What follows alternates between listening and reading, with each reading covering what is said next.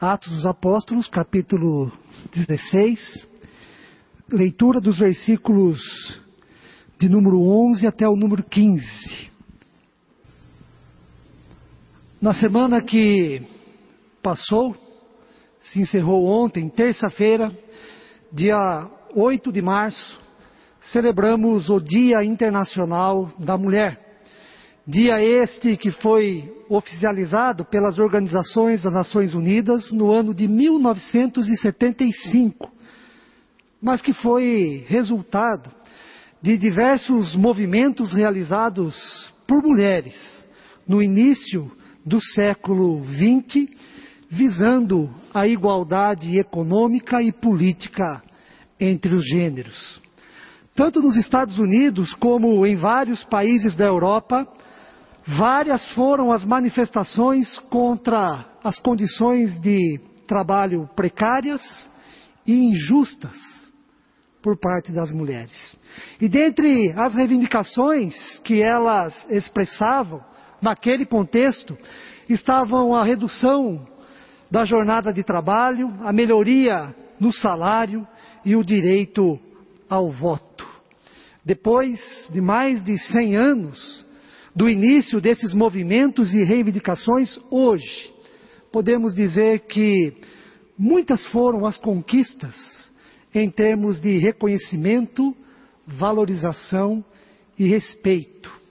Embora muito ainda precisa ser alcançado, pois em nossos dias convivemos com o feminicídio, em que uma mulher, aproximadamente a cada seis horas e meia, é morta no Brasil. Ainda permanece o machismo em muitos lares, empresas e igrejas. Muitas mulheres ainda continuam ganhando menos que os homens em muitos lugares. Muitas igrejas ainda não reconhecem o ministério pastoral feminino como legítimo, dentre tantas outras situações que poderíamos citar aqui em relação à marginalização, desvalorização e desrespeito às mulheres. Talvez o exemplo mais evidente e próximo de nós nesse sentido, que chega ao cúmulo do desrespeito e da insensibilidade de muitos homens em relação às mulheres, ocorreu também na semana passada por meio de um vídeo gravado por um deputado estadual daqui de São Paulo sobre as mulheres na Ucrânia, no atual contexto de guerra em que vivem e na condição de refugiadas que se encontram. As declarações deste deputado foram amplamente divulgadas. E ao ouvi-las, ficamos indignados, espantados e extremamente contrariados. Na verdade, causa repugnância. Repugnância ouvir o que ele disse, repugnância saber que uma pessoa pode ter o olhar que teve diante da situação daquelas mulheres. Considerando a história e os ideais presentes no Dia Internacional da Mulher e também a série de mensagens deste mês, fortaleça a sua igreja, fortaleça a sua igreja. Chegamos em Lídia, uma mulher com destaque social e profissional em sua época e uma mulher com testemunho brilhante a respeito do fortalecer a igreja de Cristo. Vejamos algumas características, algumas atitudes, o comportamento de Lídia diante dos desafios em relação à mulher do nosso mundo e também a proposta do fortalecimento da igreja de Cristo. Diz o texto lido há pouco que Lídia é nascida na cidade de Tiatira, era vendedora de púrpura na cidade de Filipos. Isso significa que Lídia era vendedora de roupas luxuosas. Púrpura era um tecido nobre, caro, de cor vermelha. E tudo indica que Lídia se tornara uma empresária bem-sucedida no contexto em que vivia. Nesse sentido, para os padrões e culturas daquela época, Lídia se destacava no âmbito social, no âmbito profissional e também virá a se destacar no âmbito da igreja, no âmbito eclesiástico. Outra característica que o texto nos informa sobre Lídia diz respeito à sua espiritualidade e o seu interesse em Deus. Atos 16, o versículo 14, diz que ela era temente a Deus e era também uma mulher dedicada à oração. Aos sábados, Lídia se juntava a um grupo de mulheres para orar, próximo a um rio, fora da cidade de Filipos. Num determinado sábado, em que tudo transcorria normalmente, parecia ser um sábado como tantos outros, algo importante, algo diferente, algo relevante aconteceu na vida de Lídia. No texto lido, nós vemos que o apóstolo Paulo está em sua segunda viagem missionária. Paulo, acompanhado de Silas, depois de passar por Troade e Neápolis, chega então até a cidade de Filipos, cidade da Macedônia, conforme Atos, capítulo 16, versículo 12. Filipos é a cidade do cidade distrito e também colônia. Filipos era considerada a porta de entrada da Europa em relação aos visitantes provenientes da Ásia. Por isso era uma cidade estratégica, bem localizada e de fundamental importância, tanto para o Império Romano, como também para a existência de uma igreja cristã nesta cidade. Paulo e Silas permanecem alguns dias em Filipos. E fazendo a leitura da cidade, do movimento, como a sociedade, como aquela cidade funcionava, perceberam eles, Paulo e Silas, que aos sábados algumas mulheres se retiravam do convívio social e iam até um rio ali próximo para se dedicarem à oração. Paulo e Silas, então, diz o texto, falaram às mulheres que ali estavam reunidas.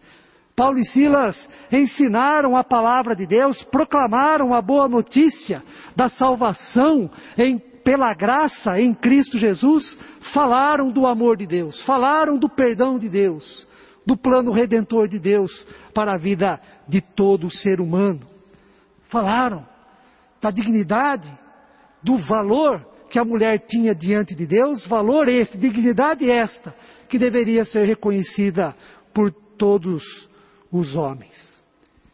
E nesta ocasião, em que Paulo falava a palavra do Senhor àquelas mulheres, Lídia estava presente. E algo muito importante que acontece na vida de Lídia é que, após o ensino, a fala, a pregação da palavra de Deus, surge o sentimento de que ela deve e pode fazer algo para fortalecer a igreja de Cristo. É o desejo em seu coração de, por meio da sua vida, da sua condição, dos seus recursos, colaborar para que a igreja de Cristo seja fortalecida. Por meio da palavra proclamada, ensinada, falada por Paulo e Silas, Lídia foi tomada pelo sentimento e propósito que correspondem à série de mensagens deste mês. Fortaleça a sua igreja. Fortaleça a sua igreja. E para que isto ocorresse na vida de Lídia, para que ela fosse tomada por este sentimento de fortalecer a igreja de Cristo, dois comportamentos são determinantes. Dois comportamentos se sobressaem na vida desta mulher, os quais são comportamentos simples de serem exercidos, comportamentos acessíveis a todos nós, comportamentos possíveis que estão diante de cada um de nós. O primeiro comportamento que nós encontramos no texto de Lídia para fortalecer a igreja de Cristo é o comportamento da escuta, a escuta da palavra de Deus. Diz o versículo 14 o seguinte: certa mulher chamada Lídia, da cidade de Tiatira, vendedora de púrpura, temente a Deus, nos escutava. Nos escutava.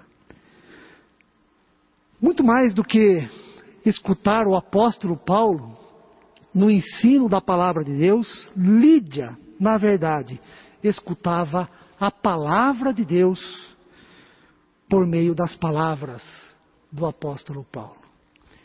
Como sabemos muito bem, há uma diferença muito grande entre ouvir e escutar. Ouvir remete ao sentido da audição, ou seja, é a capacidade que todos nós temos de receber e perceber os sons que chegam até nós.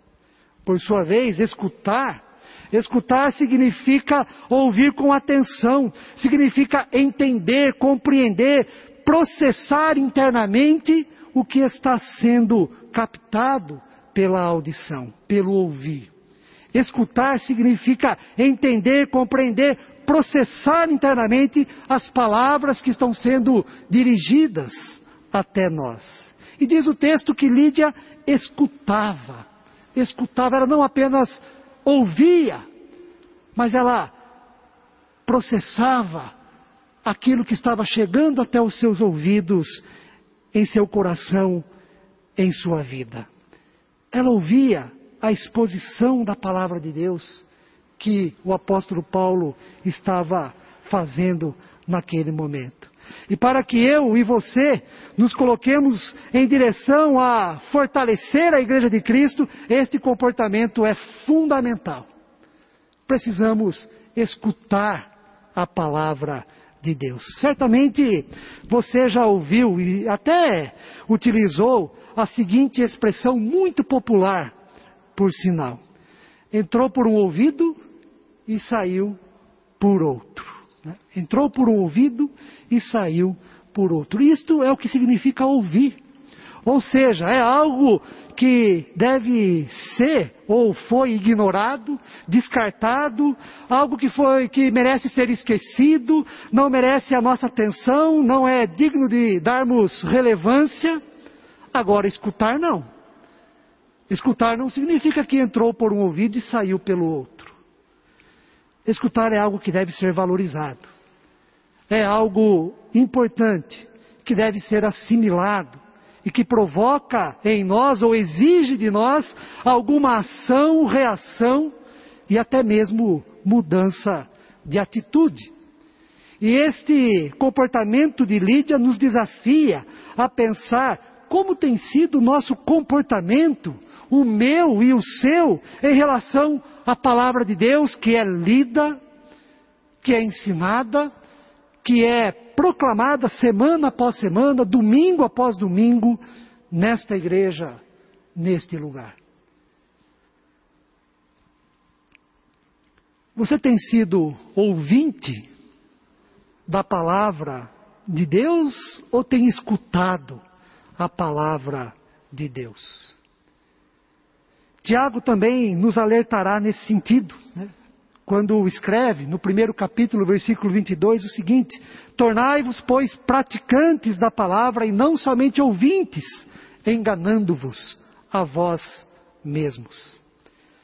A igreja só será fortalecida quando escutarmos a palavra de Deus, assim como Lídia fez naquele sábado. Isso porque, quando temos o mesmo comportamento, de escutar a palavra de Deus, Deus pode realizar aquilo que foi importante e edificante na vida de Lídia e que pode surpreender a todos nós também.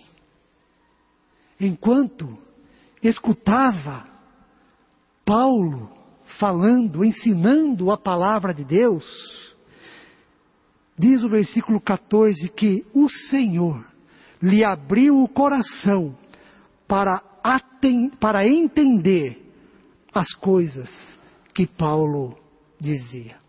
quando nos propomos a escutar a palavra de Deus, Deus pode abrir o nosso coração para entender, para entendermos, entendermos a sua vontade, entendermos o seu agir, entendermos a sua graça, entendermos a sua misericórdia, entendermos a direção de Deus para a vida de todos, de todos nós. Quando nós nos expomos a escutar a palavra de Deus, Deus pode abrir o nosso coração para discernirmos a sua vontade em relação à nossa vida e também em relação àquilo que precisa ser feito para que, de fato, a igreja seja fortalecida. Este foi o primeiro comportamento de Lídia: escutar, escutar a palavra de Deus e não apenas ouvir. O segundo comportamento que nós vemos aqui, né, após abrir o coração de Lídia para que ela entendesse as coisas que Paulo dizia, diz o versículo 15 que ela e todos da sua casa foram batizados.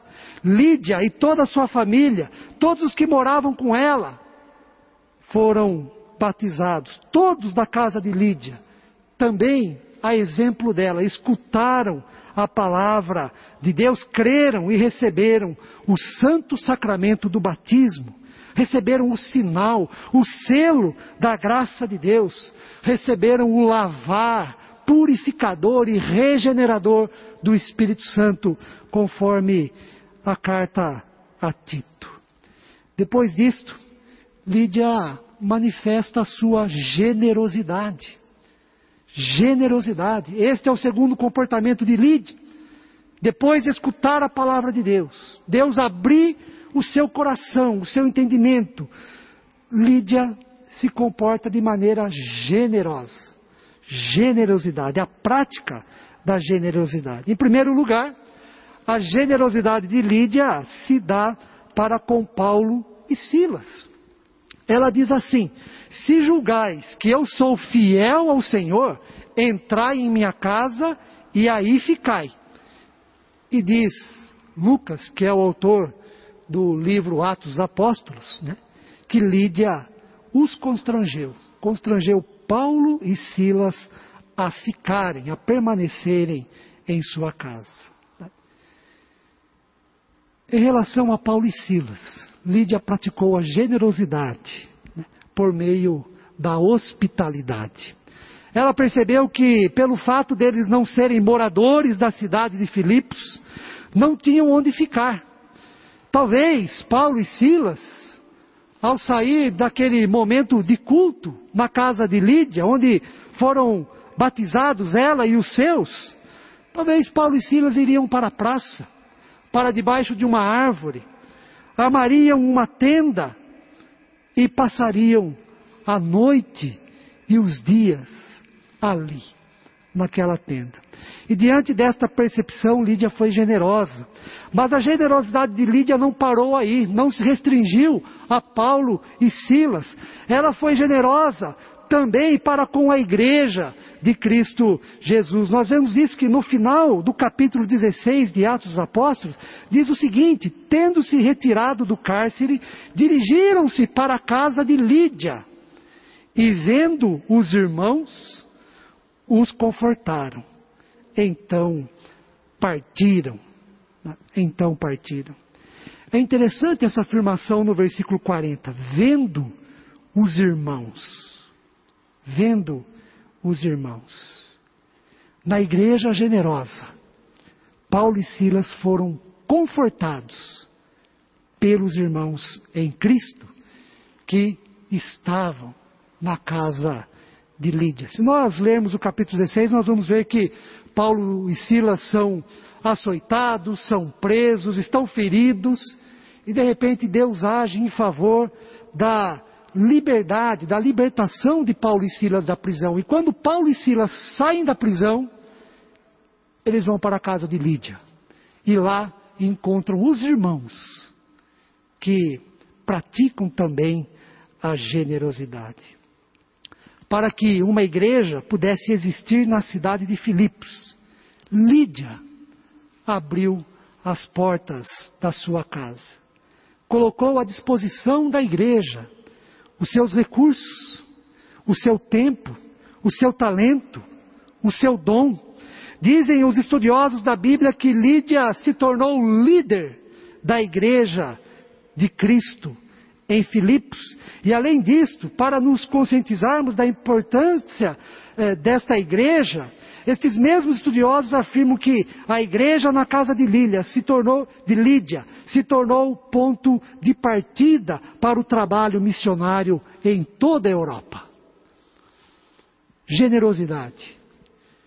Isto é que aprendemos também com Lídia. Para fortalecer a igreja, a generosidade se faz necessária. Nós estamos vivendo dias muito difíceis, dias de sofrimentos e tragédias. São dias de guerras, de medo, de insensibilidade para com o sofrimento do outro. Muitas pessoas estão carentes de atenção, de comida, de emprego, de esperança. Muitas pessoas estão necessitando de um abraço amigo, da mão estendida, de uma oportunidade, de um relacionamento construtivo. Em circunstâncias assim, é que devemos ser generosos. Cristãos e cristãs são pessoas generosas na verdade, generosidade é uma das implicações do ser cristão. Basta olharmos para Jesus. Ele foi generoso com as pessoas que sofriam em seu tempo. Jesus foi generoso para com as mulheres, que nem eram contadas naquela época. Jesus foi generoso para com os enfermos, toda sorte de enfermidades. Jesus foi generoso para com as pessoas possuídas, controladas, dominadas por um poder destrutivo. Pessoas endemoniadas. Jesus foi generoso para com os pobres, para com os estrangeiros, para com os refugiados.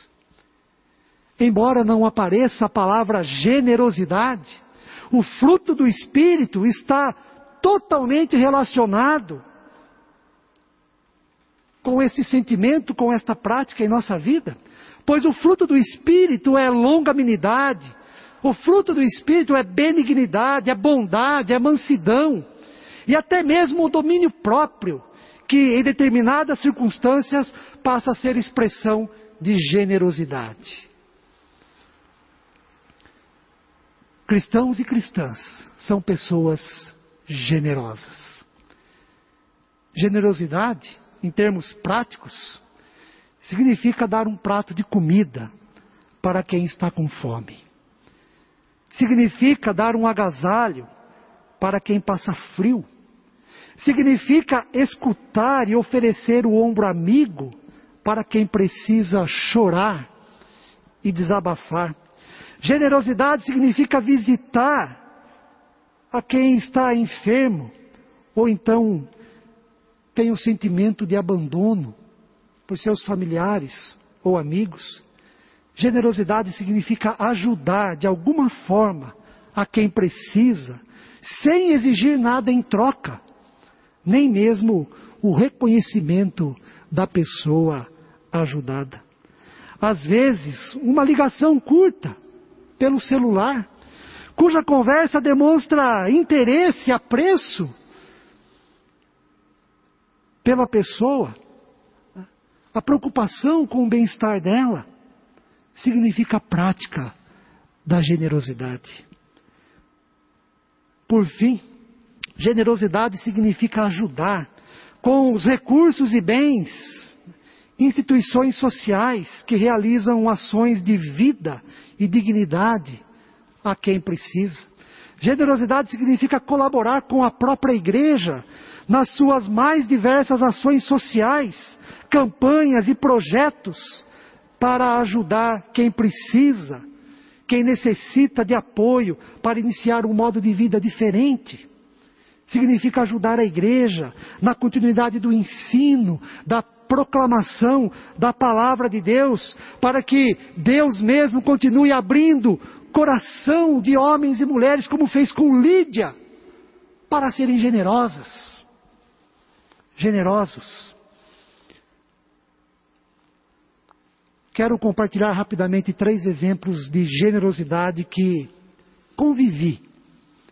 Tive a experiência, o privilégio, a oportunidade neste ano, aqui nesta igreja.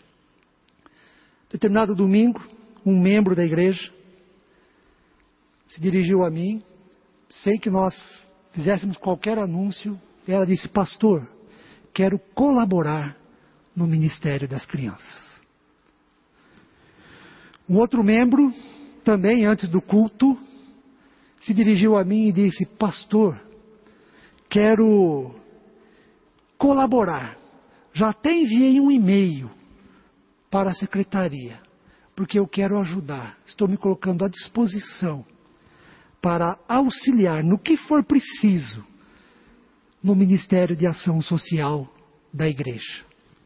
E por fim, um, este é um exemplo, um testemunho do ano passado, falei que era deste ano, né?